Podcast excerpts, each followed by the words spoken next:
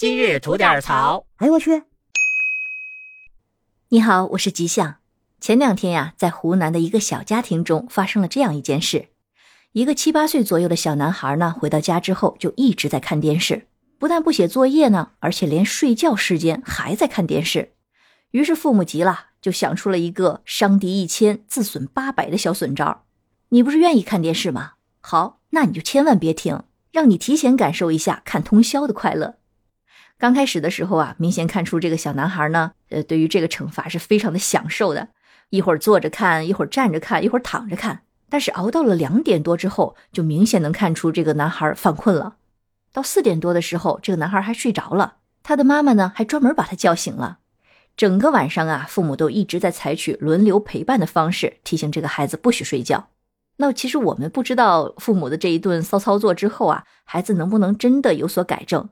但这件事在网上一经爆开之后呢，网友却是众说纷纭啊，有指责父母做法太过于专制、太极端的，那也有司法人士指出这个有虐待儿童之嫌，但还有更多的网友呢，相对来说是比较支持这对父母的。那有的说啊，这个方式总比打骂教育要好得多；也有的说啊，看来能打败魔法的只有魔法了。那还有的人说啊，这不就是把兴趣变成职业之后能感觉到的痛苦吗？那更多的呀，是有不少网友特别的羡慕，羡慕什么呢？他不是羡慕父母教育孩子的这种方式，而是特别羡慕在教育孩子这件事上，这小两口能够统一战线。因为我们知道，在教育孩子的过程中，最怕是一个在教，一个在唱反调。这一点我是特别理解的，因为在教育孩子的问题上，其实很多家庭都不是能够共同面对和共同解决的。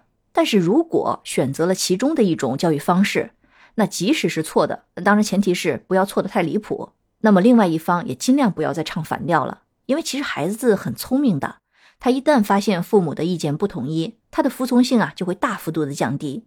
还有一部分网友说，这要是换成自己家孩子，要是受到这样的惩罚，那高兴坏了，因为熬一宿根本就不是事儿。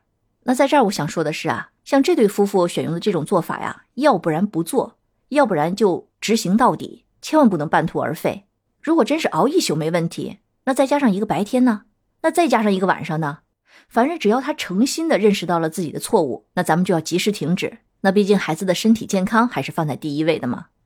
虽然我们不知道呢，这个孩子能从这件事中获取到多少的教训，即使这个方法呢是对这个孩子来说是无效的，那我个人其实还是比较支持的，因为这也是一个父母陪同孩子共同学习成长的一个过程。